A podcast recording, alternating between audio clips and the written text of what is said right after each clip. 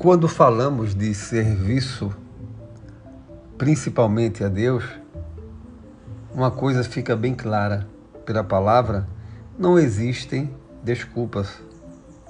Pois Deus, Ele capacitou cada um de nós com dons e talentos.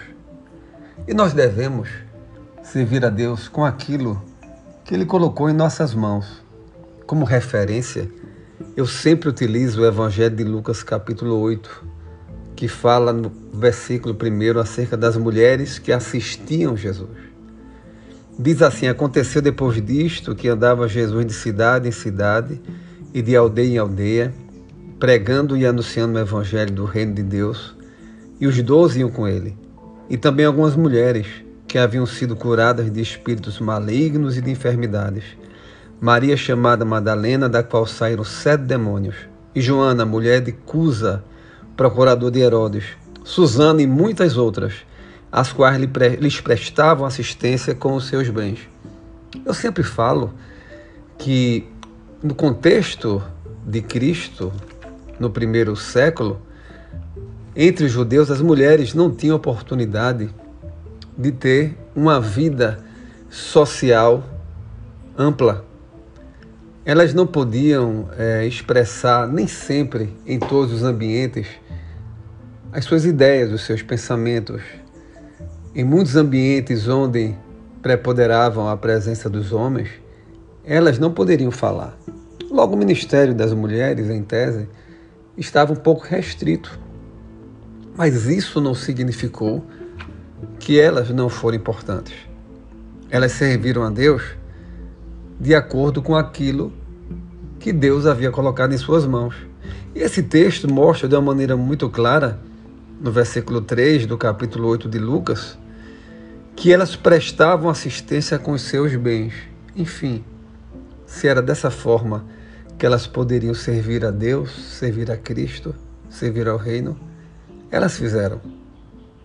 E estas mulheres acompanharam Jesus, o ministério de Cristo, inclusive após a sua crucificação. Lucas capítulo 24 diz que após voltar do túmulo, no versículo 9, diz: voltando do túmulo, anunciaram todas estas coisas aos doze e a todos os quais que com eles estavam. Eram Maria Madalena, Joana e Maria, mãe de Tiago. Também as demais que estavam com elas confirmavam estas coisas aos apóstolos Tais palavras pareciam como delírio e não acreditavam nela. Pedro, porém, levantou-se, correu ao sepulcro. Aqui nós podemos identificar novamente Maria Madalena, Joana, enfim, elas perseveravam no serviço e não abandonaram Cristo mesmo após a sua crucificação. Olha, o que é que você tem em suas mãos?